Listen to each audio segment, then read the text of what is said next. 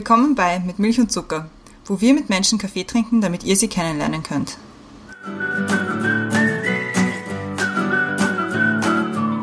Willkommen zurück bei Mit Milch und Zucker. Neue Woche, neue Folge. Wir haben wieder einen neuen Gast bei uns und zwar ist es diese Woche der Akim. Hi Akim. Hallo.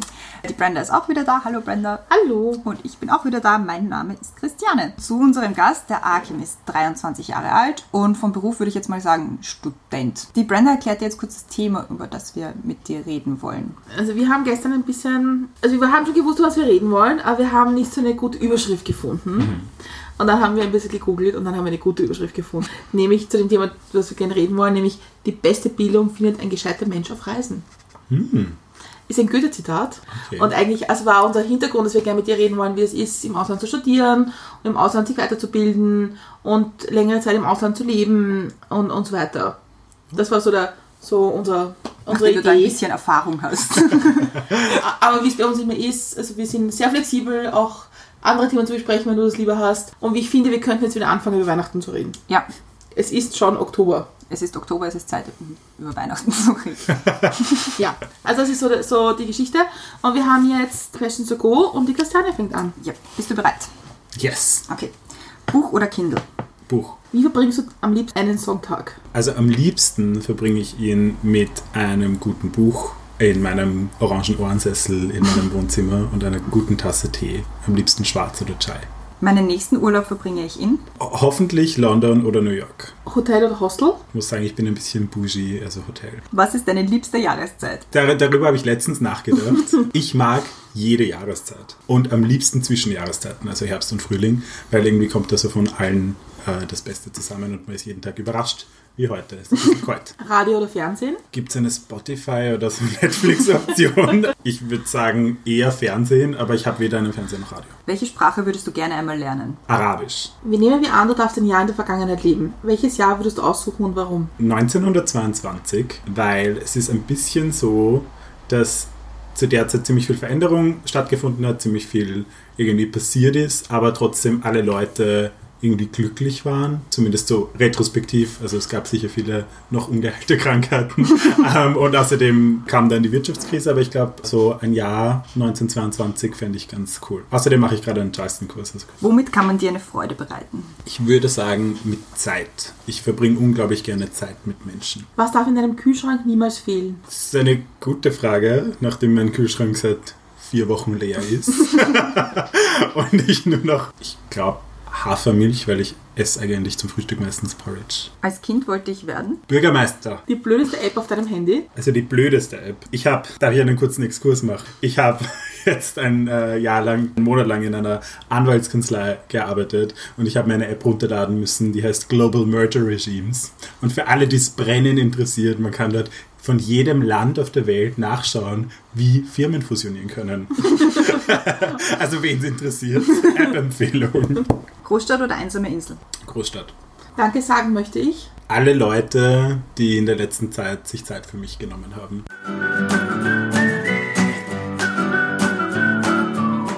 Questions to go gemeistert. Ein paar Antworten haben mich überrascht, muss ich sagen, obwohl ich dich jetzt schon so lange kenne. Aber okay, man lernt ja nie aus. Aber jetzt kommen wir mal zu unseren Big Questions, wie ich sie jetzt anfangen werde zu nennen. Und Die zwar wirklich, die wirklich wichtigen. die wirklich wichtigen Que- Questions im Leben.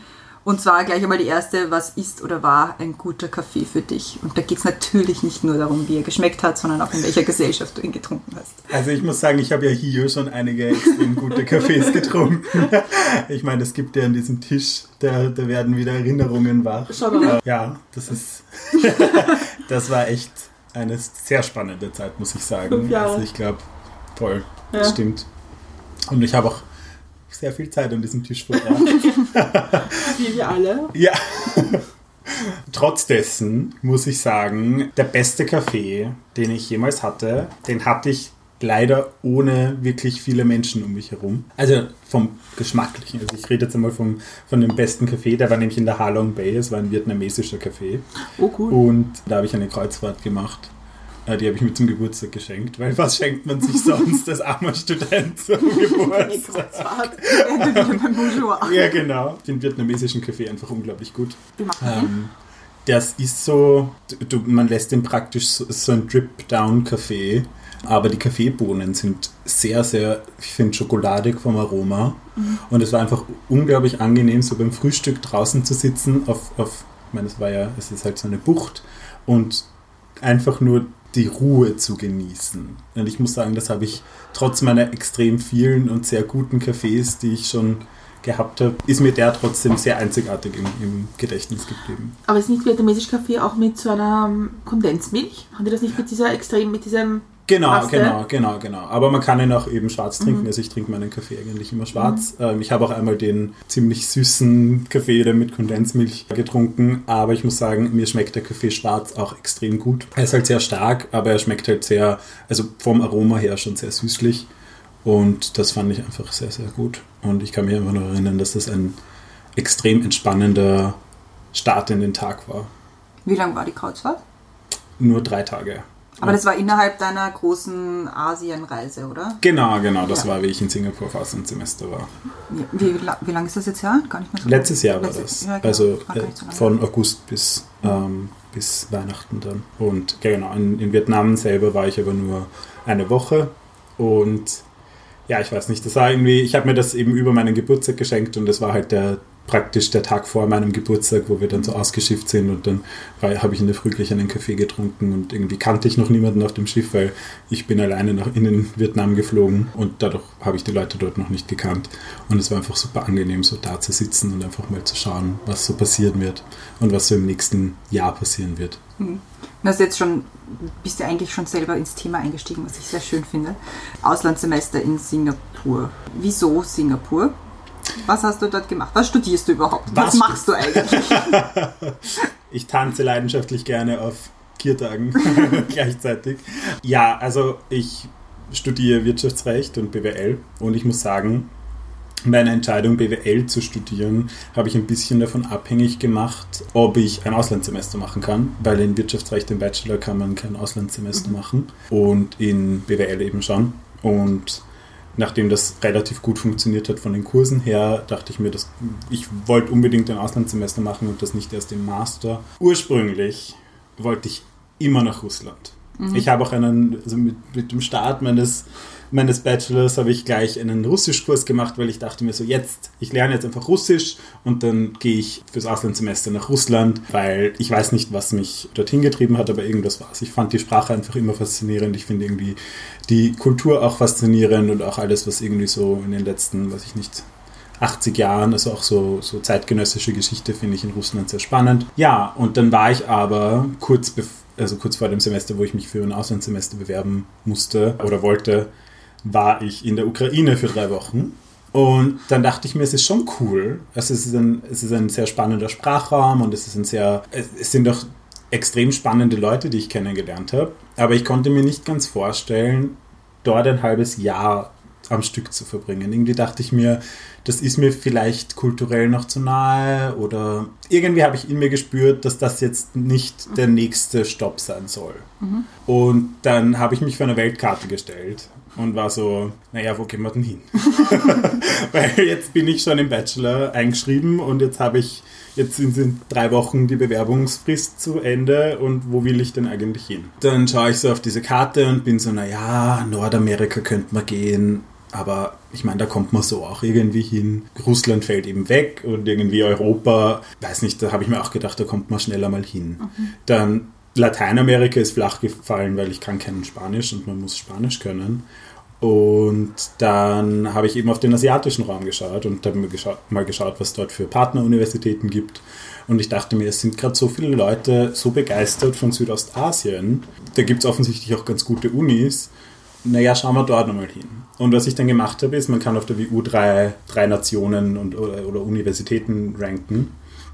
Und es gäbe auch theoretisch drei Universitäten in Singapur. Aber ich dachte mir so, naja, ich habe jetzt die einmalige Möglichkeit, auf so eine coole Uni in Singapur zu gehen. Die National University of Singapore ist ja irgendwie urgut in den Rankings. Dann habe ich mich eben für die beworben und als zweite Option für die Uni in Jakarta. Da ich dachte mir so, entweder es wird ein sehr akademisches Semester auf so einer guten Uni oder ich gehe einfach nach Indonesien, weil schauen wir mal, was dort ist. Witzigerweise habe ich dann die Uni in Jakarta eigentlich als erstes gerankt. Ich habe damals in Brüssel gearbeitet und meine Mitarbeiterin hat dann irgendwie gemeint, die Carla, sie war so, also bist du irgendwie dumm? Du kannst doch nicht Jakarta vor Singapur ranken. Also was soll das? Und dann habe ich wirklich im letzten Moment, bevor ich es abgeschickt habe, habe ich noch Singapur als erstes gerankt, weil ich mir gedacht habe, naja, wenn sie mich wirklich nehmen, dann soll Singapur sein. Und wenn nicht, dann habe ich immer noch Jakarta, weil ich glaube, also es haben sich, glaube ich, auch nicht genug Leute für Jakarta sogar beworben gehabt. Ja, das ist die lange, lange Geschichte. Warum es Singapur Warum es Singapur wurde. Okay, und du hast es dann bekommen. Und im ersten Moment denkt man sich mal so, okay, far away, kompliziert, oder? Ich muss sagen, das allererste, was ich gemacht habe, war, ich habe einen Freudensprung gemacht, so einen, ist nicht so Vicky und die starken Männer, den einen, der macht immer so einen Sprung. Ich habe das versucht. Ich fand es voll cool. Und ich muss sagen, gar nicht. Ich hatte gar nicht so das Gefühl, dass das jetzt so weit weg wäre. Außerdem war zu dem Zeitpunkt, war es noch ein Jahr bis dahin, bis ich dann dorthin geflogen bin oder fast ein Jahr. Und sprachlich ist es jetzt auch nicht so eine Herausforderung, weil es ist ja trotzdem die Amtssprache Englisch. Und das Coole ist halt, in Singapur gab es halt, also wir haben fünf Plätze in, an der National University und halt auch noch zwei andere Partneruniversitäten. Und deswegen haben wir dann gleich, wie ich, also gleich im Frühjahr dann eigentlich mal so ein Treffen gemacht von allen Leuten, die eben hinfahren und haben uns das miteinander, also wir haben uns dann einfach miteinander drauf gefreut und dann auch miteinander uns um die organisatorischen Sachen gekümmert. Also ich muss sagen, das war gar nicht so arg und das Gefühl hatte ich auch gar nicht, dass man da jetzt so überfordert sein muss von der Situation. Und hast du irgendwie eine Vorstellung gehabt, was dich in Singapur wartet? Nein. ich muss ehrlich sagen, nein, weil wenn man Singapur googelt, kommen einfach nur ein paar schöne Hochhäuser. Also es, ich habe dann echt versucht, mich mehr darüber zu erkundigen, aber es ist, es, es ist irgendwie nur so, nur so und so viel Information verfügbar mit der man dann auch wirklich was anfangen kann. Ich meine, man kann dann ein paar YouTube-Blogs oder Vlogs schauen. Mhm. Was sehr cool ist, auf der WU hat man einen verpflichtenden Kurs in interkulturelle Kommunikation. Mhm, sehr gut. Und da muss man sich auf jeden Fall schon mal damit auseinandersetzen, wie es in dem Land ist, weil die Kurse sind auch gespalten nach Region. Das heißt, wir hatten nur Singapur und Hongkong mhm. und haben uns dann eben mit, den, mit der Wirtschaft, der Kultur, den Eigenheiten von den mhm. Ländern auseinandergesetzt. Und was lernt man da so? Was sind da so Eigenheiten, die man, die man kennen muss? Naja, das ist halt pro, pro Land sehr anders. Aber in Singapur. Ja, ich meinte für Singapur. Okay, okay. Naja, also Singapur ist so ist schon etwas konservativer, die Gesellschaft generell. Was ein, würde ich sagen, ein Alleinstellungsmerkmal für Singapur ist, ist, dass sie auf der einen Seite sehr westlich sind. Also sie haben eine sehr offene Wirtschaft, sehr offene, also sie wirken sehr offen aber auf der anderen Seite sind sie, was Demokratie angeht, doch nicht so weit fortgeschritten und auch was zum Beispiel das Strafrecht angeht. Also Strafen sind in Singapur halt wirklich hoch.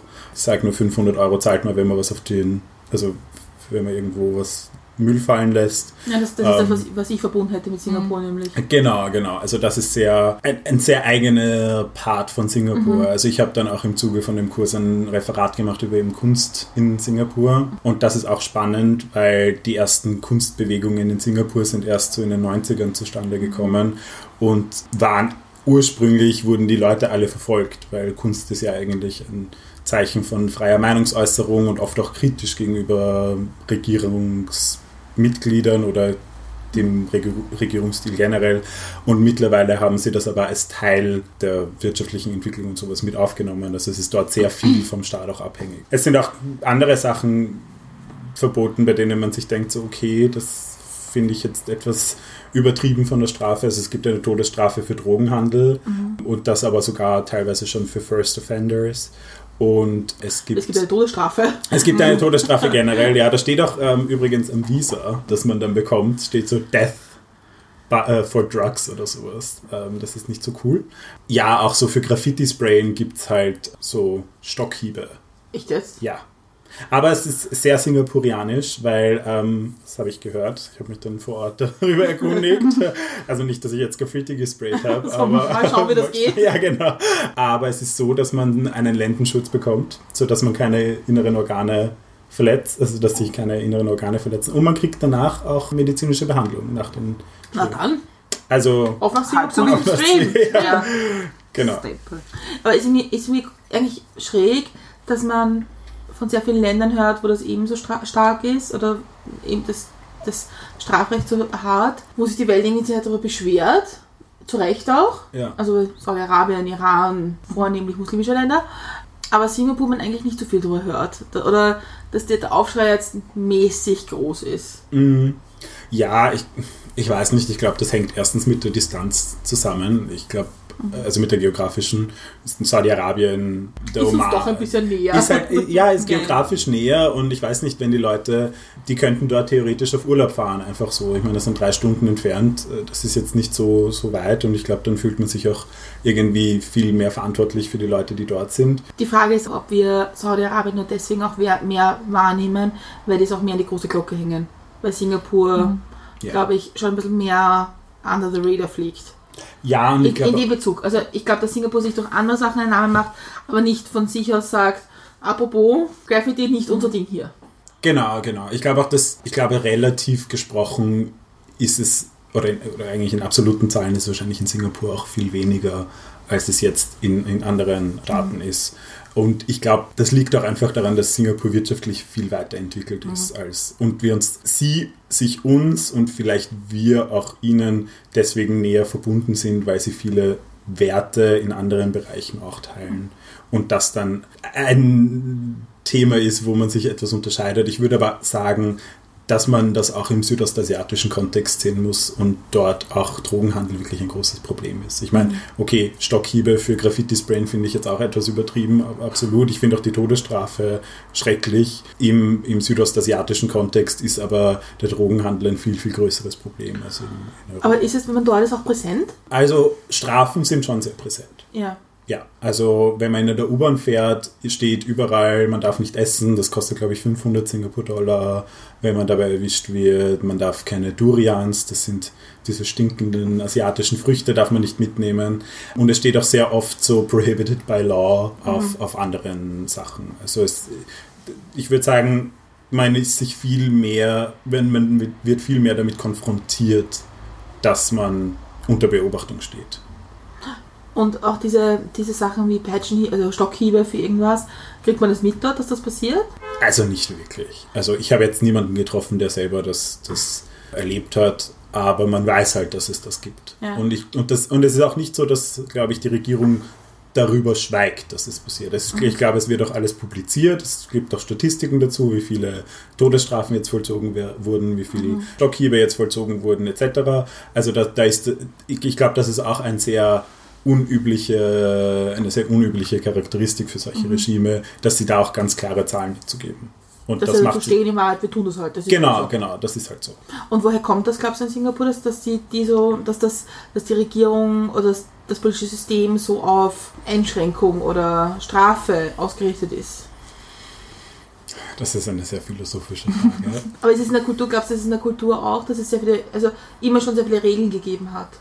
naja, also Singapur ist ja irgendwie so ein bisschen pseudodemokratisch und ich glaube, jedes so faschistische oder das kann ich jetzt über Singapur nicht in dem, dem Ausmaß sagen, aber ich glaube, dass es halt schon so ist, dass man Ordnung schafft schaffen musste irgendwie und man hat das als Mittel dazu gesehen. Verstehe. Und es ist eine permanente Diskussion auch drüber, ob das jetzt noch zeitgerecht ist. Also es Okay. ist schon eine Debatte, auch zumindest wie ich das mitbekommen habe, ein bisschen in der Gesellschaft da, dass man da auch drüber redet, ist das noch notwendig und braucht man das überhaupt noch? Aber jetzt gehen wir mal in die richtige Zeitlinie. Ja. Also ist das Jahr dann langsam vergangen und du hast dann den Kurs gemacht Genau. und hast gewusst, was, ein bisschen was dich erwartet und dann kommt das Abflugsdatum.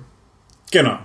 Und man ist, wird man nervöser, umso näher es kommt. Ja, also ich muss sagen, ich habe mir meine Nervosität ein bisschen weggenommen, dadurch, dass ich halt vorher auf eine Law School nach Polen gefahren bin und dann praktisch, ich glaube, vier Tage nachher bin ich dann gleich weggeflogen. Okay. Also ich glaube, man ist schon, also ich war auf jeden Fall nervös, aber nicht, nicht so, dass ich jetzt sage, oh mein Gott, ich weiß gar nicht, was mich erwartet, weil wir haben halt Gott sei Dank Mhm. alle zumindest von zu fünft haben wir einen Flug gebucht gemeinsam hin. Das heißt, man ist als Gruppe unterwegs und dann federt sich die Nervosität trotzdem ein bisschen so im Allgemeinen ab, weil man hat immer Leute, mit denen man drüber reden kann, selbst während dem Flug. Und ich glaube, es war mehr Aufregung. Also es war weniger dieses, oh mein Gott, was erwartet mich, sondern eher so ein, wow, ich fliege jetzt ans andere Ende What's der Welt. Was, ja? was, wird wohl, was wird wohl die nächsten Monate passieren?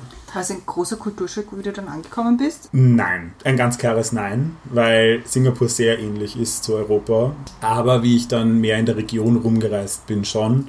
Und auch in Singapur kommt man dann nach, ich würde sagen, einem Monat auf, auf äh, einige kulturelle Unterschiede drauf. Was war so das, das, das Ärgste, worauf du, wo du dich hast umstellen müssen? Vielleicht eher so, der Unterrichtsstil ist halt gerade, also gerade von der Uni, ist halt schon so sehr frontal orientiert. Ich, ich hatte So Gott sei Dank Fakten, eine, Fakten, genau und ich hatte und sehr viel, sehr mathematisch, sehr mathematisch. Ähm, aber ich hatte Gott sei Dank eine, einen richtigen coolen, richtig coolen Kurs mit einer niederländischen Vortragenden in Strategic Management und das war ein richtig interaktiver Kurs. Da haben wir Präsentationen gemacht und eben an, an Cases gearbeitet. Aber die restlichen Kurse, die ich hatte, waren sehr frontal und sehr uninteraktiv, würde ich sagen. Und ich glaube, das ist auch ich meine, das ist so ein bisschen ein Klischee über den asiatischen Raum, aber ich würde schon sagen, dass Europäer oder die oder westliche Leute einfach von Haus aus more outgoing sind, wenn es auch um den Unterricht geht und sowas. Also man muss die anderen schon, musste die anderen schon mehr dazu zwingen, dass sie da jetzt eine Präsentation halten und sowas. Aber das kommt auch voll auf die Person an. Also das kann man gar nicht so, so generalisieren, weil es mir einfach im Unterricht recht oft aufgefallen. Und glaubst du, dass Singapur diverser ist als, als, als Wien? Auf jeden Fall. Weil ich, ich kann mir schon vorstellen, dass das am Anfang schon ein gewisser, ich kenne es nur aus Gebieten, wo die sehr divers sind, wo man einfach sagt, uh, cool, aber man, man kommt dann irgendwie, umso länger man dort ist, irgendwann bemerkt man es auch. Und dann, und dann kriegt man Fragen oder man, man, man interessiert sich mehr dafür vielleicht sogar. Also ich meine, Diversität ist das Thema in Singapur, habe ich das Gefühl. Es gibt auch Quoten für alles. Also von, man muss dazu sagen, in Singapur ist es äh, sehr teuer zu wohnen, aber einfach nur aus dem Grund, weil 80 Prozent des Wohnraums staatlich sind, also mehr Okay. oder weniger Gemeindebau, aber sehr High-Class-Gemeindebau. Also es sind riesige Wohnbauten, in denen eben nach einer Quote an unterschiedliche Ethnien vergeben wird. Also Singapur hat drei große Ethnien, das sind Chinesen, ich glaube, die stellen so 60 bis 65 Prozent, Malais, das sind 20 Prozent und Inder sind circa 10 Prozent. Und nach dieser Quote wird sogar der Wohnbau vergeben. Und es gibt auch diese Quote für andere Funktionen, also öffentliche Funktionen, oft für Jobs im öffentlichen Bereich. Also das ist ein, ein Thema, dem sich das singapurianische, also die Regierung sehr angenommen hat auch. Und deswegen ist es auch sichtbarer, weil die Uni selbst hat auch dann feiert auch jeden der Feiertage von jeder Ja, dieser wir- kulturellen Gruppe mit einem Fest. Malai nicht, nicht muslimisch? Genau. Das ist auch nochmal ein Faktor. Also man Ja. hat äh, die Tamil, die eben muslimisch sind, also die Inder, die Malaien, die auch äh, großteils muslimisch sind und dann hat man die äh, Chinesen, die halt eine Mannigfaltigkeit an, an Religionen mitbringen eigentlich. Oder ist Religion ein Thema? Es Oder ist- sind so viele, dass es schon wieder kein Thema ist? Ich glaube, es ist irgendwie ein, ein, ein anderer. Ich glaube, es ist auf jeden Fall ein Thema, aber es ist irgendwie wird damit anders umgegangen und ein bisschen selbstverständlicher, habe ich persönlich das Gefühl gehabt, als jetzt in Österreich zum Beispiel. Also gleich um die Ecke von, uns, von meiner Universität, also vom Campus, gab es, glaube ich, zwei oder drei Moscheen. Und wie ich in, in, in Malaysia war zum Beispiel, dort gibt es auch auf der einen Straßenseite eine Moschee und auf der anderen Straßenseite eine Kirche und es interessiert niemanden, ob da jetzt gegenüber eine Moschee oder eine Kirche steht, sondern ich habe das Gefühl, dass da funktioniert dieses Religiöse auch mehr Hand in Hand. Mir fällt es immer, mir fällt es immer auf, wenn ich in Dubai bin, oder war, dass was und es ist ja auch wahnsinnig divers, weil du hast diese Emiratis oder, oder aus muslimen Ländern, die halt dann von extrem bis westlich sind, je nachdem, irgendwo dazwischen, und dann halt von der ganzen Welt Menschen. Und da fällt dann halt immer auf, man, man fängt, beginnt sich an selbst einzuordnen. So, wo kann ich hin? Was glaube ich? Was finde ich gut? Wo, womit kann ich nicht? Was habe ich noch nie gesehen? Also ich finde diese Frauen, die sogar das Gesicht ganz zu haben, wenn man das erste Mal sieht, ist das total so, wow. Ja? Aber ich finde es auch wahnsinnig spannend. Ich hätte so gerne mal mit jemandem gesprochen. Ja? Und da merkt man erst, wie wenig Diversität wir hier haben, finde ich. Ich muss auch sagen, dass mir das in letzter Zeit und gerade durch das viele Rumreisen sehr stark aufgefallen ist und das ist auch ein Thema, das mir persönlich sehr wichtig ist, eben Diversität, weil ich fand nichts spannender, als dann zum ersten Mal irgendwie eine asiatische Frau zu sehen, die ein Kopftuch trägt. Das sieht man bei uns nicht wirklich, aber Indonesien und Malaysia sind zwei der größten muslimischen Länder, die aber sehr, sehr friedlich sind und nicht viel mit, nicht sehr viel religiösen Extremismus zumindest haben. Wo Religion, glaube ich, nicht so an der Tagesordnung ist. Ja, also weiß ich gar nicht. Also es, in, in Malaysia tragen wirklich fast alle Frauen Kopftuch. Also du siehst auf jeden Fall, dass es ein muslimisches Land ist, aber Ja, es sind trotzdem. Das heißt doch ähm, nicht, dass Religion irgendwie jeden Tag das Thema ist. ja, das ist wahrscheinlich natürlich. Privatsache, oder? Also glaub, was du willst. Uns ist das wurscht. Ja, ich glaube, dass durch die Diversität in, in Südostasien oft, dass man, man das vielleicht so handhaben muss. Aber ich weiß nicht, also ich hatte schon, schon das Gefühl, dass es ein sehr, in Teilen ein sehr muslimisches Land ist. In Singapur natürlich ist es so, ja, glaub woran du willst, wir haben alle Einrichtungen mehr oder weniger. Also wir haben von buddhistischen Tempeln bis zu muslimischen Moscheen und, und dann katholischen Kirchen alles, weil einfach die Bevölkerung so divers ist. Aber das ist deswegen, also ich würde schon sagen, dass es sicher immer ein, ein Thema ist, auch in der, in der Öffentlichkeit. Wenn ich in Singapur denke, ich, kenne das nur von Leuten, von Leuten oder Freunden, die dort so auf Urlaub waren oder meistens durchgereist sind, mehr oder weniger, dass es ein wahnsinnig reiches Land ist. Mhm. Ist das, glaubst du, nur das Bild von außen oder ist es einfach, gibt es, glaubst du, gibt es auch Armut in Singapur? Also ich wollte gerade sagen, es ist ein sehr reiches Land. Es hat ich glaube, BIP pro Kopf liegt circa auf dem Level von Österreich. Aber ich habe schon oft das Gefühl gehabt, dass der Reichtum jetzt nicht unbedingt sehr gleich verteilt ist. Also ich glaube, dass zumindest das in meinen persönlichen Gesprächen oft schon mitbekommen zu haben, dass es große Ungleichheit gibt. Also gerade dadurch, dass Singapur ja ein Finanzzentrum ist, das kommt da irgendwie mit, habe ich das Gefühl, dass dann eine, ein relativ kleiner Anteil der Bevölkerung sehr viel hat und sehr viele Leute sehr wenig. Man muss allerdings sagen, dass halt das Gute ist, dass es trotzdem ein Gesundheitssystem gibt, also wie in Österreich, und sie da auch wirklich dahinter sind, das up-to-date zu halten und auch eben sozialer Wohnbau ein großes Thema ist. Also es hat fast jedes, äh, also jedes verheiratete Paar hat mehr oder weniger Anspruch auf so eine, eine Wohnung, die wirklich schön sind. Also nur Singapurianer, Ja. genau, genau. Also nur Singapurianer haben halt Anspruch Ja. darauf, deswegen ist es halt für westliche Leute auch sehr schwierig, dort einen Wohnraum zu finden, weil der super teuer ist. Leute, die in Singapur jetzt also arbeiten, die nicht aus der Region kommen, sind das, ist es eher so eine Expat-Community Ja. oder ist es eine, eine einfach Zuwanderung, Migration, weil es einfach klasse ist? Oder ist es halt Leute, die auf wahrscheinlich eher nicht so lange Zeit eine Station machen dort? Ja, also es ist ganz klar eine große Expert-Community. Ähm, In Hongkong ist es, glaube Ja. ich, ähnlich, dass die Leute, die vom Westen dorthin kommen, nur dort sind auf eine Zeit. Und da muss man auch sagen, dass es ein sehr großer Unterschied ist, von wo du kommst. Also wenn man aus dem Westen kommt, wird man praktisch auch schon ein bisschen durch die Firma, für die man arbeitet, wahrscheinlich mit offenen Armen empfangen. Man hat meistens genug Geld, um sich nicht nur eine gute Wohnung, sondern auch ein gutes Leben in Singapur zu leisten. Wenn man aber also oder wenn man nicht aus dem Westen kommt, dann wird es schwierig. Nämlich Singapur hat auch unterschiedliche rechtliche Regime für Leute aus unterschiedlichen Ländern. Man hat zum Beispiel, wenn man von den Philippinen kommt, absolut keinen Menschenrechtsschutz in Singapur und nicht, also Arbeiterrechte sind nicht anwendbar, andere grundlegende Rechte sind teilweise nicht anwendbar auf Migranten aus der Region und man darf sogar nicht mit Singapurianern in einer Beziehung sein. What?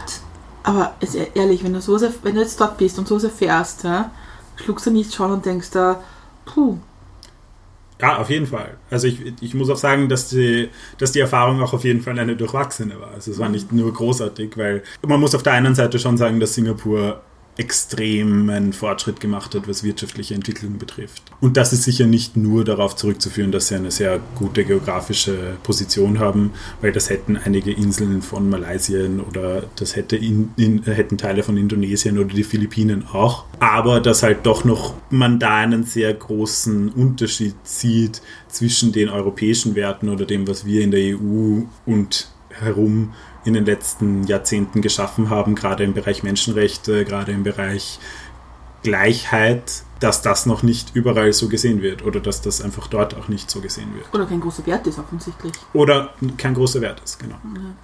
Ich glaube, das ist etwas, was, was Europäer und Kanadier, würde ich jetzt mal sagen, da schon sehr einzigartig macht, dass ja dieser Anspruch an Menschenrechte und Werte und, und so, dass das ja wichtig ist. Also es Ja. ist jetzt nicht so, dass man sagt, also eigentlich, okay, wenn es das gibt, ist nicht sondern es ist ein wichtiges Gut. Ich, ich würde ich würd sagen, dass, äh, das, das war auch das, was mich sehr positiv überrascht hat in den letzten Monaten, dass ich das Gefühl hatte, dass es, es gibt halt einfach einen Punkt, bis zu dem kann man gehen, das ist noch innerhalb des Rahmens und dann irgendwann gibt es ein Nein bis hier und dann geht es nicht weiter bei uns. Und dort ist, also in, in Singapur ist es halt einfach noch nicht so, aber wenn man das dann wieder vergleicht mit der Region und dem Stand der Rechte in der Region, ich meine, Thailand ist, glaube ich, eine Militärdiktatur, Myanmar ist es jetzt theoretisch nicht mehr, aber eigentlich auch immer noch. Vietnam? Vietnam ist ja auch nicht unbedingt eine Demokratie mit vielen Menschenrechten. Die Philippinen sind vielleicht eine Demokratie, aber da sind Menschenrechte jetzt auch nicht unbedingt groß geschrieben. Also ich glaube, für die Region und in dem regionalen Kontext ist es großartig, was Singapur erreicht hat. Es ist halt dann spannend, dann nach Australien oder Neuseeland zu schauen und zu sagen, so, okay, das ist eigentlich auch nicht so weit weg. Und so weit hat es aber noch nicht geschafft. Wobei Australien würde ich jetzt auch nicht als oberste Kämpfer der Menschenrechte sehen. ja, gerade was, was, Immigration und sowas betrifft. Ich meine, ja. da haben wir auch schon ein paar Themen. Aber ich glaube, das ist halt das ist halt immer diese, diese, dieser Ansatz des Good Governance und zu sagen, okay, unterstütze ich Länder und das ist eine große Frage, die wir uns alle stellen müssen irgendwann unterstütze ich Länder, die einfach die Werte, die mir wichtig sind, mit Füßen treten. Und da brauche ich gar nicht so weit schauen. Ich kann aber auch nicht mehr nach Singapur schauen. Das meinte ich dann. Ja, ja, eben. Aber, aber das, das war auch eben das Thema von vorher mit Saudi-Arabien. Warum ist es uns wichtiger, dass Saudi-Arabien gute Menschenrechte hat oder die Türkei und nicht Singapur? Weil ich glaube, das hat einfach damit zu tun, weil wir können uns mehr damit identifizieren, wir können uns was darunter vorstellen. Während wie ich nach Singapur geflogen habe, also bin ich habe keine Ahnung gehabt, was mich ja. erwartet. Das, ja. hätte, das hätte was ganz anderes sein können mhm. und ich wäre vielleicht trotzdem zufrieden gewesen. Mhm. Du hast vorher gesagt, wenn man in Singapur arbeitet oder von irgendeinem Unternehmen hingeschickt wird, dann lebt man so in der Expat-Community dort. Du bist ja auch, du bist im Studentenwohnheim genau, gewesen. Von der Uni. Das heißt, du hast eigentlich auch von der Uni eigentlich deine Community dann aus gehabt. Hast du auch so dann Leute, die wirklich in Singapur gelebt haben, auch kennengelernt oder war das nur so der, der Studentenkreis oder Studentinnenkreis? Ja, also das Coole war schon, dass die meisten Kurse mit Singapurianern gemeinsam waren. Also es gab keine eigenen Exchange-Kurse. Das heißt, man hat schon viel mit ihnen zu tun gehabt auch und ich habe mich mit einigen Leuten auch sehr gut verstanden. Mhm. Ja. Ist ja natürlich sicher auch eine Elite. Also wenn es eine top ja, Absolut. Ist, ja. ja, wobei man muss sagen, also klar, das ist immer so ein bisschen die Debatte, wie viel hat schon die Schulbildung mit dem weiteren Karriereverlauf ja. zu tun. Aber prinzipiell gibt es eben diese drei großen staatlichen Unis. Das sind die National University of Singapore, die Technical University und die Management University. Und da kann sich jeder bewerben. Also wenn man gute Noten hat, dann kommt man auch rein. Also mhm. natürlich ist es die intellektuelle Elite, mhm. aber es ist, das heißt nicht unbedingt, glaube ich, dass es die soziale Elite ist. Okay. Ich muss wieder zu, zu einen Schritt zurück machen, wir, wir reisen immer so schnell. Ja, also du bist dann von, von Polen zurückgekommen, das gewusst, in vier Tagen fahre ich wieder ab. Ich frage mich, wenn man so lange im Ausland ist, wie packt man Koffer? Was nimmt man mit? Meinen Koffer. Ich packe meinen Koffer. Das Gute war, es war warm. Das heißt, alle Wintersachen konnte ich mehr oder weniger da lassen. Mhm. Womit ich nicht ganz gerechnet habe, ist, wie runtergekühlt alle Räume dort sind. Also es ist, hat draußen 32 Grad und irgendwie 80 Prozent Luftfeuchtigkeit und drinnen 19 Grad. Ich weiß nicht. Ich habe mir gedacht, das ist Singapur, dort kann man alles kaufen. Es ist einer der, der größten offenen, also die, ich glaube, die haben null Importzölle auf alles. Also man kann fast alles dort kaufen, was man hier auch kriegt, ja. mehr sogar. Was ich schon empfehlen würde im Vorhinein, das gehört nicht unbedingt zum Kofferpacken, aber Impfungen sind immer so ein Ding. Mhm. Da kann ich halt in Wien das bei Erdberg voll empfehlen, weil es mhm. ist richtig cool. Da kriegt man gleich eine Beratung und alles und das hat mir auch ein bisschen mhm. den Stress rausgenommen, weil ich das okay. einfach schon wusste. Da geht man hin und sagt so, dort fahre ich hin zu der Zeit und dann kriegt man die passenden Impfungen einfach. Wie so ein ja. Wegmenü. Genau, wie ein Wegmenü. Ich hätte, ich hätte jetzt gerne einmal Einmal Singapur. Einmal Singapur. Ja, und vom Kofferpacken war es jetzt nicht sonderlich spannend. Also meinen Laptop habe ich mitgenommen, ein paar kurze Hosen und, und, und Sweater. Aber sonst, glaube ich, war nichts Besonderes dabei. Hast du irgendwas Komisches mitgenommen? Ich meine, ich habe immer ein Bild von meiner Familie dabei. Mhm. Weil ich finde, das ist einfach, das macht den Raum gleich viel netter. Sonst, glaube ich, habe ich nicht. Ich meine, man hat halt nur 30 Kilo mhm. und da kann man nur so und so viel. Und ich meine, ich muss leider sagen, meine Unterhose ist halt schon so groß wie, das T-Shirt von vielen anderen. Also kann ich noch okay. weniger mitnehmen. Hast du, irgendwie, hast du irgendwie Angst gehabt, dass du vielleicht Heimweh haben wirst an der Stelle? Vorher nicht. Waren schon. Ich habe dann dort ein bisschen Heimweh gekriegt schon. Noch was? Ich glaube, es war eine Mischung aus zu viel oder vielen Eindrücken und dann einfach so weit weg sein, dass ich dann einfach vor Weihnachten mir gedacht habe, so es wäre doch eigentlich super nett, zu Weihnachten zu Hause zu sein. Also ich glaube, dass einfach zu so Familienfesten, die ins Haus stehen, ist man dann schon, wird man dann natürlich ein bisschen sentimentaler Ja. und deswegen bin ich dann auch zu Weihnachten zurückgekommen. Aber du warst ja nicht nur in Singapur, du warst ja schon in, was weiß ich, wie vielen Ländern dieser Erde.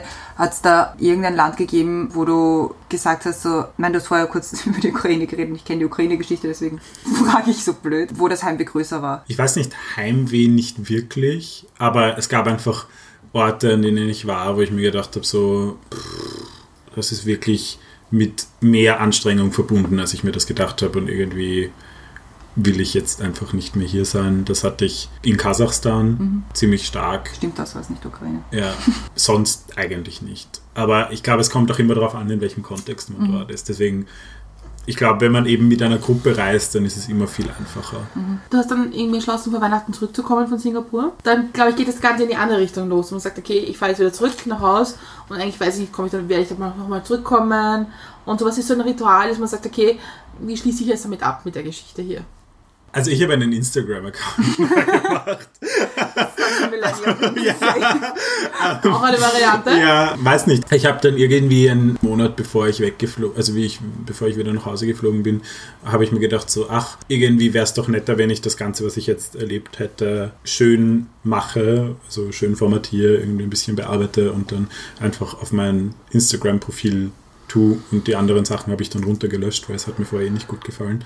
Und irgendwie konnte ich damit auch ganz gut abschließen. Aber ich muss auch sagen, die Uni war schon Anfang Dezember aus und ich bin dann noch drei Wochen rumgereist. Okay. Das heißt, ich hatte auch nicht wirklich so viel Zeit, da mir jetzt Gedanken drüber zu machen, so, okay, wie wird es wohl zu Hause sein, sondern ich habe mich einfach auf Kekse und Punsch gefreut. Das war meine nächste Frage gewesen. Was war so, was, auf was hast du dich gefreut zu Hause? Also ich finde die Weihnachtszeit immer großartig in Wien. Ich finde, das ist die Zeit, in die man in Wien verbringen sollte. Einfach auf Christkindlmärkte gehen und ähm, Kekse essen und einfach zu Hause sitzen bei einem guten Glas Punsch oder einem warmen Tee und einfach das Jahr an sich vorbeiziehen zu lassen. Das letzte bisschen. Ja, genau. Oder halt das Jahr zu reflektieren, Ja. was man erlebt hat. Genau. Und du warst dann wieder da. Und was, war's, was war der nächste Außen, Auslandsaufenthalt? Jetzt war ich gerade in den America. USA. America. Da war ich jetzt einen, einen Monat. Das war auch sehr spannend. Mit der.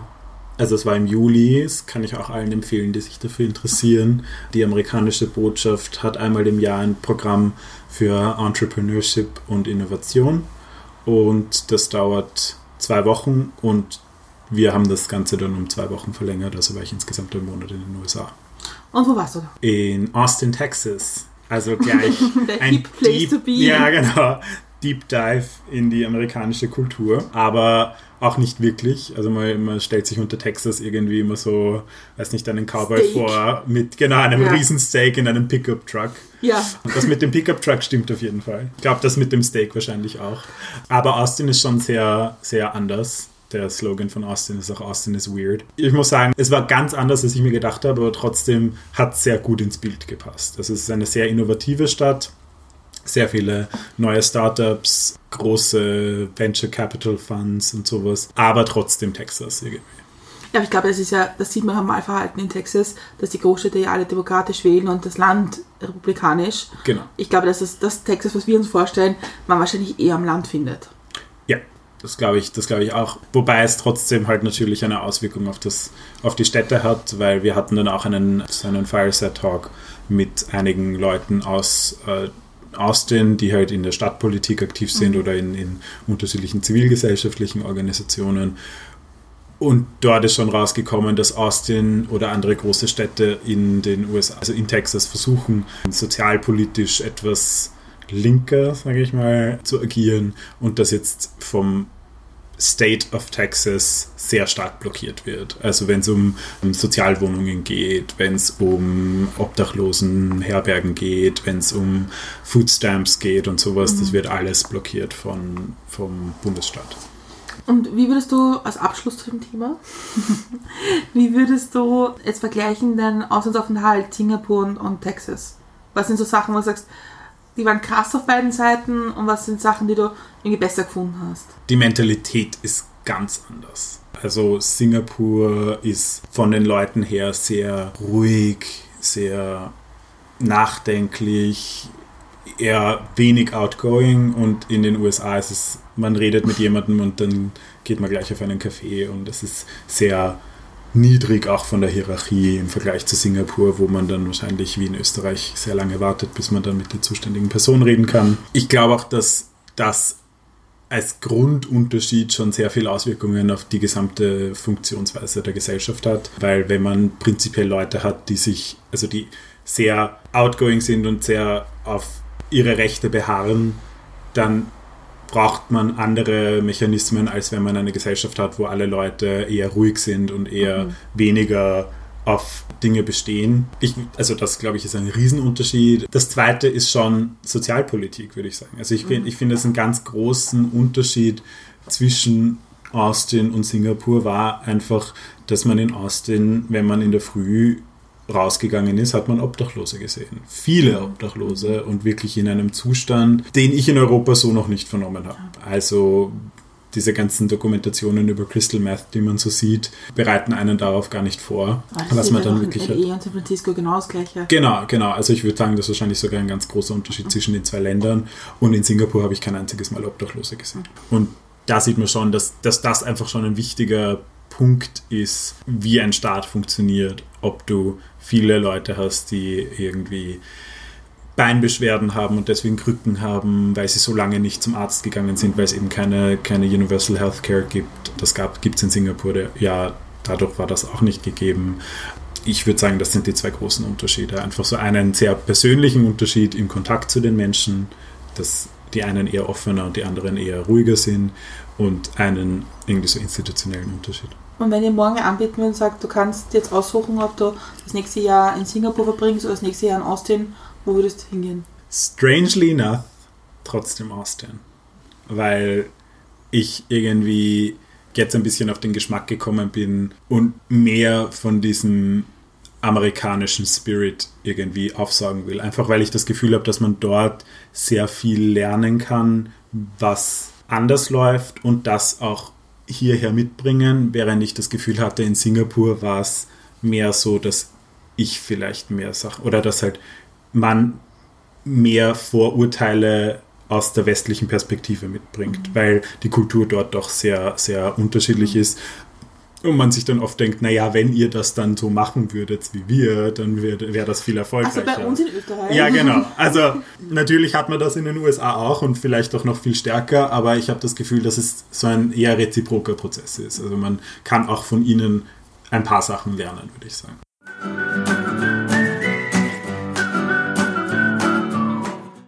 Ich habe die nächste Frage für dich. Mhm. Und zwar, was sind Menschen und oder Ereignisse, die dich geprägt haben? Generell, also so in meinem Leben oder äh, jetzt im möchtest. letzten Jahr. Ich würde sagen, auf jeden Fall ein Ereignis, das mich sehr geprägt hat.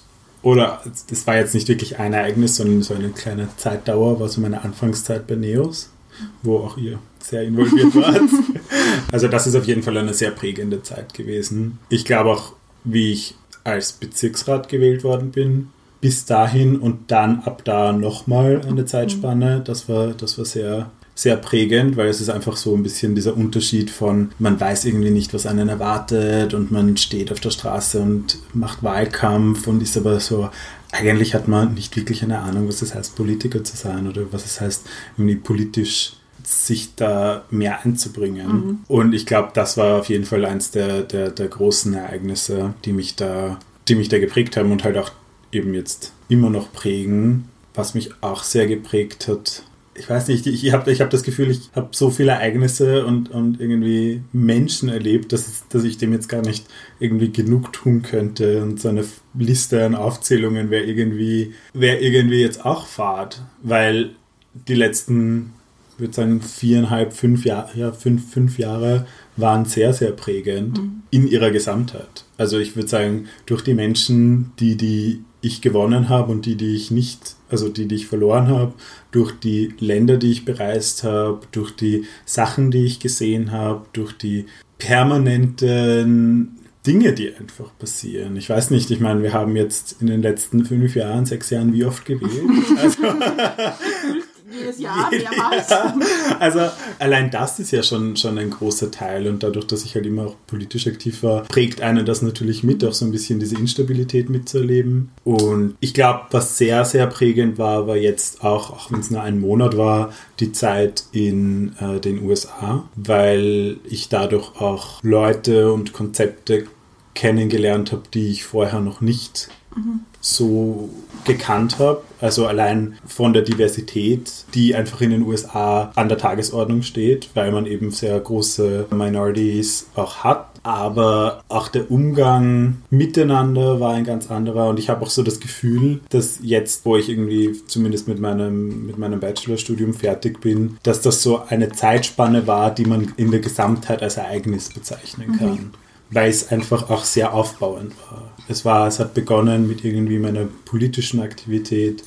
dann mit der gewählten politischen Aktivität, was ja auch irgendwie so aufbauend war. Dann hat es begonnen mit meinem Wirtschaftsrechtsstudium und dann jetzt dem, dazu noch dem BWL-Studium und auch mit den Ländern, die ich bereist habe, wo ich mir erst irgendwie letzte Woche oder bewusst geworden bin, dass das auch ein bisschen eine chronologische Sinnhaftigkeit hatte, wie ich die Länder bereist habe und das jetzt irgendwie so in den USA gemündet hat. Und deswegen glaube ich, kann ich das fast so sagen, dass alle Menschen, die mich in den letzten Jahren begleitet haben, auf jeden Fall prägende Menschen waren. Glaubst du, dass bei den Ländern, die du bereist hast oder wo du auch zeitweise gelebt hast, dass sich die verändert haben in Form vom Zurückkommen?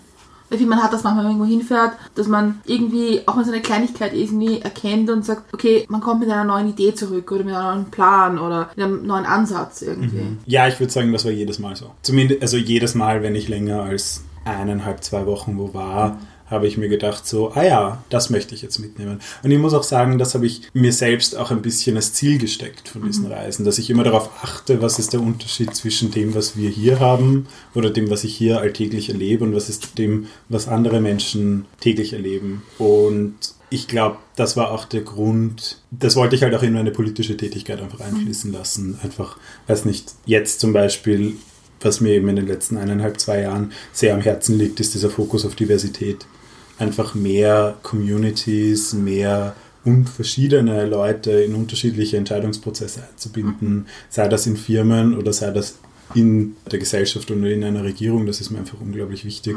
Vielleicht auch, weil ich selbst, würde ich sagen, eine eher diverse Person bin. Aber ich würde sagen, deswegen hat auch zum Beispiel Singapur und die USA sehr gut gepasst, weil das auch zwei sehr diverse Länder sind. Ja, ich habe das in den USA, jedes Mal, wenn ich dort bin, denke ich mir, okay, ich verstehe diesen Anspruch der Tellerwäsche zum Millionär und Pursuit of Happiness und alles, was wir da irgendwie wissen. Das verstehe ich schon und das ist auch ein hehres Ziel. Nur, ich finde, was man auch in den USA sieht, ist die Leute, die überbleiben. Absolut, Und das, absolut. das ist, ich finde, das ist so Wahnsinn, dass dieses Land, was irgendwie so an der Spitze von allem steht, also das ist unpackbar, was man dort für Leid sieht. Also wir, und, und das ist wahrscheinlich noch nicht mal, die, das ist noch nicht mal das meiste. Hm. Ich glaube, in die Gebiete, die man als Tourist mal kommt oder auch wenn man jetzt einmal dort ist, ist jetzt nicht das Schlimmste, was man sehen kann. Absolut, und das finde ich auch das, das Interessante, weil eben wir reden in, in Europa auch oft von, ich würde sagen, Rassismus und irgendwie Diskriminierung etc. Aber ich würde sagen, in dem sind wir sehr stark beeinflusst von der Diskussion in den USA, weil das dort nochmal ein ganz anderes Ausmaß hat als hier. Weil dort heißt es halt, wenn man keinen Job hat, dass man keine Krankenversicherung hat, dass man gar kein Einkommen hat, dass man einfach froh sein kann, wenn man überhaupt ein, ein Haus hat. Und selbst da muss man dann bedenken, dort gibt es eine äh, Property Tax, die jährlich zu zahlen ist. Das heißt, selbst wenn man Eigentum besitzt, ist es nicht so wie in Österreich, dass man sagt, okay, ich habe jetzt die Eigentumswohnung, ich muss noch nur für meine Lebenshaltungskosten und halt vielleicht nicht Strom und Wasser zahlen, sondern da muss man auch noch zusätzlich einen Teil des Wertes von dem, von dem Haus abzahlen jedes Jahr. Da kann es halt einfach passieren, dass man da nichts hat, während man hier, selbst wenn man nichts hat, meistens trotzdem zumindest Arbeit, äh, Anspruch auf grundlegende Sozialleistungen hat. Und ich finde, das ist eine großartige Errungenschaft. Das wollte ich vorher schon sagen zu Singapur. Ich glaube, an diesen Expat-Städten oder Ländern, Communities, das halt, das ist noch ein anderes System, weil da muss es Anreize geben, dass die Leute gerne hingehen. Da muss es ein erstklassiges Gesundheitssystem geben, weil sonst gehen die Leute nicht auf eine gewisse Zeit hin. Da muss es ein erstklassiges Bildungssystem geben, geben weil sonst gehen die Leute mit ihren Familien nicht hin.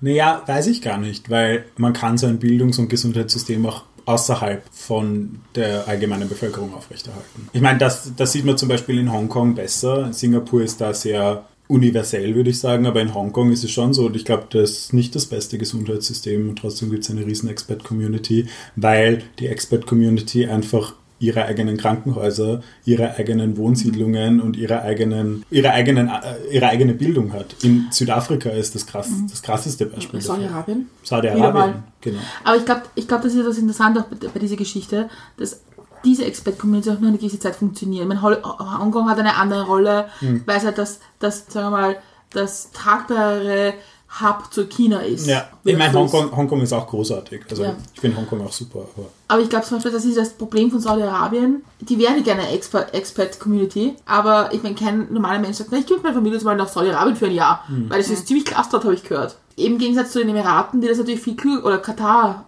die das natürlich viel klüger gemacht haben mit der klar, Version, weil die halt nach außen hin schon sich ein liberales Gesicht geben. klar. Mag auch nicht alles so sein, aber nach außen hin zumindest. Voll, voll, absolut, absolut. Also ich glaube, ich kenne auch wenige Leute, die jetzt sagen, ich will jetzt unbedingt nach Saudi-Arabien ziehen. Da, da kommt halt wieder diese menschenrechtliche Perspektive ins Spiel. Aber ich glaube halt, wenn es um gerade Sozialleistungen geht, kann man das schon sehr parallel auch gestalten zur allgemeinen Bevölkerung. Ja. Ich würde nochmal gern auf die Menschen, die dich geprägt haben, zu sprechen kommen. Weil du hast ja schon eben durch Reisen, Studieren, was weiß ich was alles, so viele Menschen oder auch im, im Politischen so viele Menschen kennengelernt, die dich geprägt haben, wie du gesagt hast. Wie gehst du damit um, mit diesem Kommen und Gehen von Menschen oder auch mit Menschen, wo du dann, die du auf Reisen triffst, die man jetzt nicht mehr jeden Tag, jede Woche sieht, hältst du mit denen Kontakt? Wie hältst du mit denen Kontakt? Siehst du die dann immer mal wieder über Skype oder? Ja, ich würde sagen, Social Media ist da sehr, sehr hilfreich. Ich würde aber trotzdem sagen, dass es auch voll okay ist, wenn man Menschen gehen lässt. Und Das müssen nicht nur Leute auf Reisen sein, sondern es kann auch einfach so sein.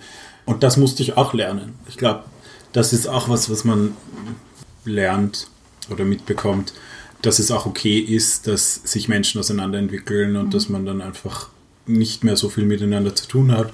Und dann kann es aber vier, fünf Jahre später sein, dass man dann wieder viel miteinander zu tun hat. Und ich glaube, wenn man sich darüber, im, also darüber bewusst ist, dann ist es einfacher. Aber ich muss schon sagen, dass gerade wenn man irgendwie viel unterwegs ist, und das ist, glaube ich, was, worüber nicht viel gesprochen wird, weil jetzt gerade Jet Set voll in ist und jeder muss überall sein. Und wenn man auf Instagram schaut, hat man sicher mindestens fünf, sechs seiner Freunde, die jetzt gerade in, ich weiß nicht wo Bali? sind, Bali oder irgendwie Lateinamerika oder Sehr lässig irgendwo sind. Genau, einfach mal Jet Set. Aber ich würde schon sagen, dass das sicher einer der schwierigsten Themen ist. Wie hält man mit den Leuten, mit denen man normalerweise Kontakt hat, wie hält man den Kontakt? Weil für mich waren weniger, war es weniger ein Problem, dass man Leute unterwegs kennengelernt hat, die man dann nicht mehr gesehen hat, als dass man die Leute, die man immer sieht, nicht mehr sieht. Weil es ist dann schwierig, gerade wir kennen uns jetzt 18 Jahre, aber auch andere Freunde von mir, die ich, mit denen ich einfach so viel Zeit verbringe und die ich so jede Woche oder zumindest jede zweite Woche sehe, wenn man die dann plötzlich nicht mehr sieht. Und man ist dann irgendwie auch alleine ein bisschen. Und damit muss man auch umgehen lernen, dass man dann mal einfach ein, zwei, drei Wochen, das ist meistens der Anfang, wenn man wo länger ist, nicht unbedingt jemanden hat, mit dem man über alles reden kann, wo man vorher drüber redet. Ja, darauf wollte ich hinaus, weil ich, ich stelle es mir eigentlich schon, mein irrsinnig cool, wenn man überall ist und wenn man so, so super viel tut.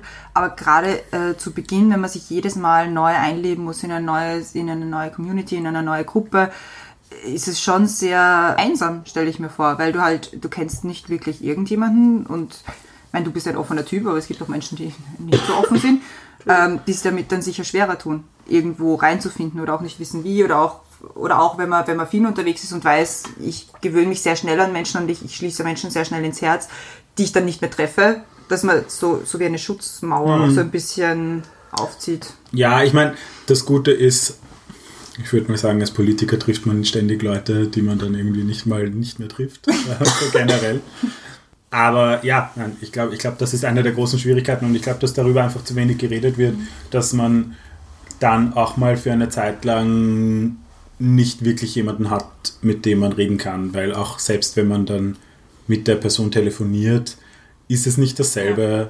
Und dann geht es auch viel mehr darüber, so was hat man gerade erlebt an Reisen oder unterschiedlichen, weiß nicht, was man gerade gegessen hat, Spannendes und Oder blöde Geschichten, die passiert sind. Genau, aber man kann nie so wirklich über längeren Zeitraum mit jemandem über seine persönlichen Probleme reden. Und ich glaube, dass man sich dessen auch bewusst sein muss. Ähm, ich glaube, das ist auch der Grund, warum Erasmus sicher, sicher viel besser ist für viele Menschen, als jetzt so weit weg zu gehen, weil man dann trotzdem, wenn es einem nicht so gut geht, kann man in ein Flugzeug steigen und zurückfliegen und einmal eine Woche zu Hause sein, ähm, während wenn man in Australien oder Singapur oder den USA ist, dann nicht so. Ja, also das, das ist sicher ein, ein Ding und ich muss auch sagen, dass man oft auch ein bisschen das Gefühl hat, vergessen zu werden. So hart das klingt, aber es ist dann irgendwie so, man weiß irgendwie dann nicht so, wann die anderen Leute, mit denen man gerne reden würde, Zeit hat, haben. Dann ist eine Zeitverschiebung Das ist ein Zeitverschiebung. wahnsinniges Thema. Ähm, und weiß nicht, dann ruft man vielleicht mal an oder schreibt und kriegt dann ewig keine Antwort, weil eben gerade was passiert ist und dann Die Leute schlafen die einfach. Leute schlafen einfach, genau. Ähm, und äh, dann irgendwann denkt man sich schon so, okay, jetzt habe ich so viele Freunde dort, wo ich eigentlich bin, aber haben die mich jetzt einfach vergessen? Einfach weil man sie nicht so regelmäßig sieht wie vorher. Ja, vor allem, wenn man nicht bei Teil des Lebens ist. Also es ist halt irgendwie ganz schwierig, wenn man nicht gerade aktuell Teil im Leben ist, irgendwie versuchen, eine gewisse Beziehung aufrechtzuerhalten, weil man den Alltag nicht teilt.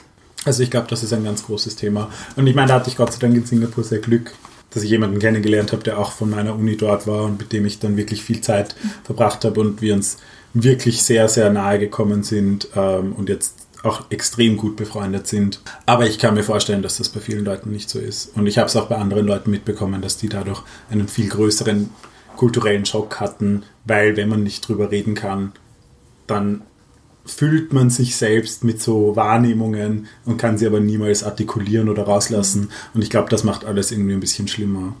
Nächste große Frage für dich. Okay. Nicht eine ganz kleine Frage. Na, eine na, große Frage. was waren Erlebnisse, die dich geprägt Kommt die haben? nächste Deep Question und zwar, pass auf, worauf bist du stolz? Das ist eine besonders schwierige Frage, weil ich mir irgendwie immer zum Ziel gesteckt habe, bescheiden zu sein. Ich weiß nicht, ob im, im, im amerikanischen Raum ist es auch sehr stark dieses Stay humble. Ähm, und das sagt man immer, bevor dann Leute irgendwie droppen, dass sie auf Harvard studiert haben.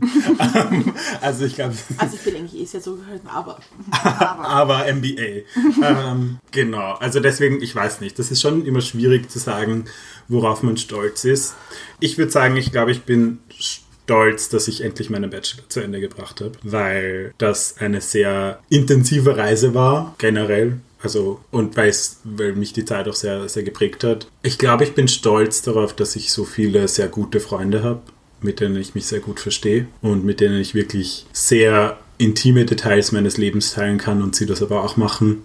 Und ich das Gefühl habe, dass es eine gegenseitige Wertschätzung gibt. Und ich glaube, ich bin auch stolz darauf, dass ich mir meine Weltoffenheit behalten konnte und immer noch irgendwie einen Kampfgeist dafür habe, irgendwie was zu verändern. ich finde es sehr witzig, bei, der, bei dieser Frage gibt es irgendwie so eigentlich zwei Reaktionen. Manche Leute, die so, so direkt sagen, ich bin stolz auf da, da, da, da, da. Wir hätten immer gesagt, wir hätten immer geglaubt am Anfang, dass Leute, die Kinder haben, immer sagen, meine Kinder und so. Da kommt was nie.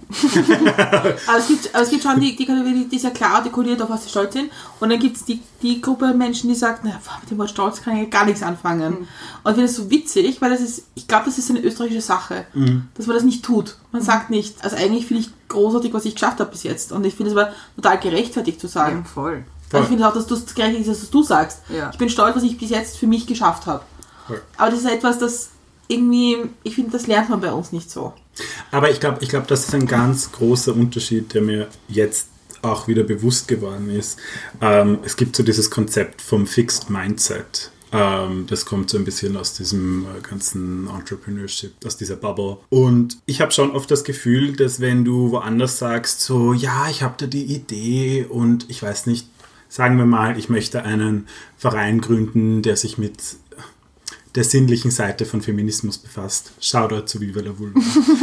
ähm, ähm, dann gibt es in einigen Ländern ist es so, boah, voll großartig, versuch's und ich habe da den und den Connect und da kann ich dich gerne ähm, hinschicken oder dich vernetzen oder das und das mache als erstes, weil ich habe da schon Erfahrung.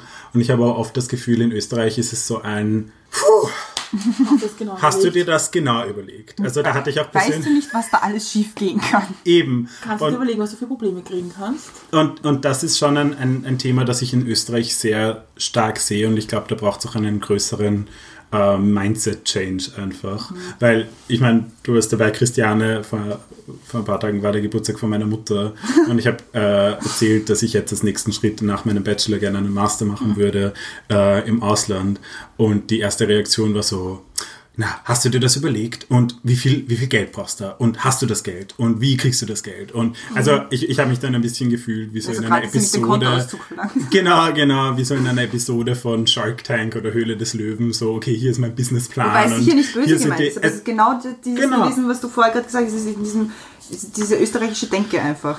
Ja. Ich weiß halt nicht, ob es nicht eine, eine, eine, eine, mütterliche Sorge einfach ist, zu sagen, okay, wird es dir gut gehen? ja, aber es Äh, war ja nicht meine Mutter. Achso, okay, dann da. Also es war nicht Eine meine Mutter? Es war nicht seine Mutter. Es war auch nicht meine Mutter. Also ich, glaub, ich, dachte, das war deine Mutter. Nein, nein, das war nicht meine Mutter, so. war eine Freundin meiner Mutter und sie hat das absolut nicht böse gemeint. Ich glaube, sie hat das einfach wirklich, ähm, sie, hat es einfach wirklich interessiert und ich, ich glaube, sie hat auch, wollte auch ein bisschen testen, ob ich mir das gut überlegt habe. Aber da habe ich zum Beispiel auch das Feedback bekommen von den Amerikanern, die gesagt hat, äh, äh, die Amerikanern, die sagen, naja, wir wissen, wenn die Produkte aus Deutschland, Österreich oder der Schweiz kommen, die sind gut, die sind super durchdacht. Aber das Marketing ist immer eine Katastrophe.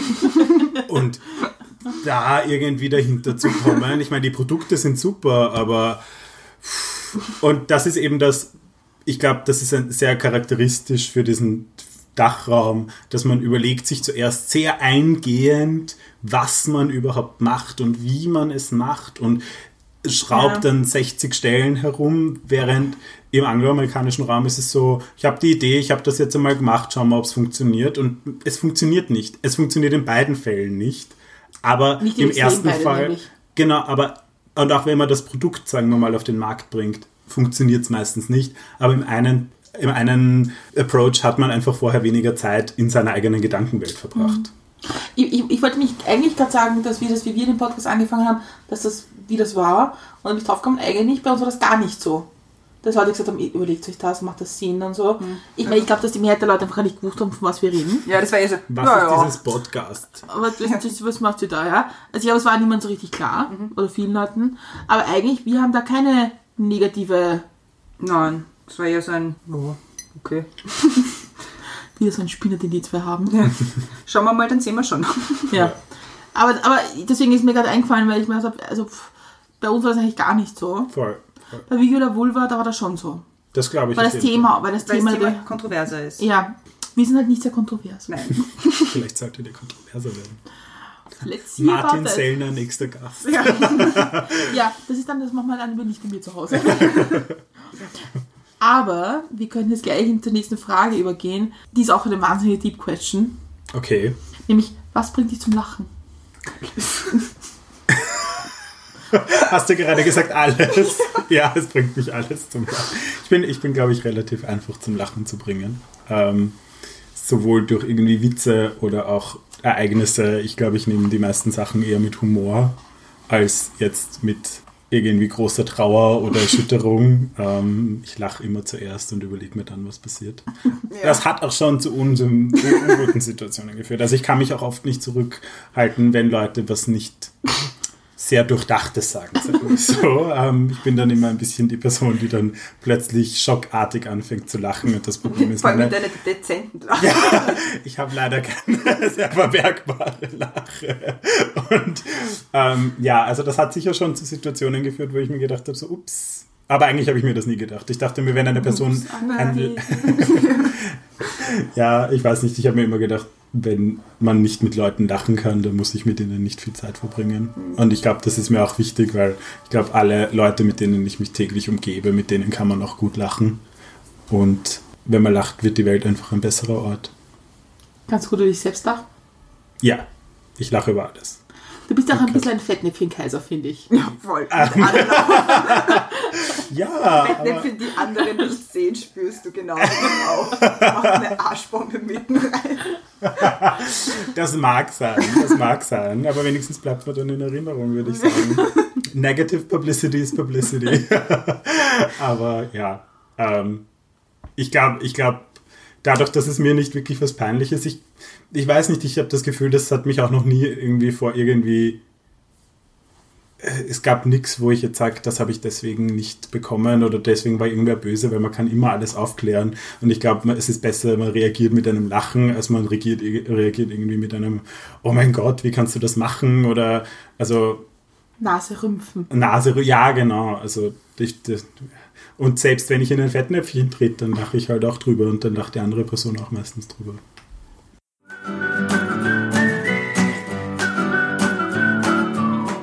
Kommen jetzt zu meinem Lieblingssatz. Wir sind am Ende angelangt. Deswegen jetzt die Final Question oder Final Questions an dich. Und zwar zuerst mal, gibt es noch etwas, was du uns oder der Hörerinnen und Hörerschaft gerne sagen möchtest? Möchtest du irgendeinen Account placen, Wisdom? Also ihr könnt mir gerne auf Instagram folgen. Ich heiße der Fort, der wieder Artikel und Fort wie vor Ort, nur ohne R. So werde ich auch oft in E-Mails genannt, aber mit R. Und sonst nochmal ein Shoutout zu Viva la Vulva, weil ich finde es einfach cool. Dann bleibt mir noch danke fürs Einspringen, fürs Kommen heute, weil, weil du hast ja ganz innerhalb von einem Tag hast du irgendwie zugesagt, das war super, Dankeschön. Vielen, vielen Dank, ja. Obwohl du, wir haben gestern unsere Bücher durchgeschaut, was wir so geplant haben, Du stehst auf der ersten Seite. Als erster Gast. Also, nach einem Jahr hätten wir es geschafft. Also danke auf jeden Fall fürs Kommen und für das Gespräch und die Ehrlichkeit war spannend. Mir bleibt die allerletzte Frage zu stellen. Und zwar, wie trinkst du jetzt deinen Kaffee? Schwarz.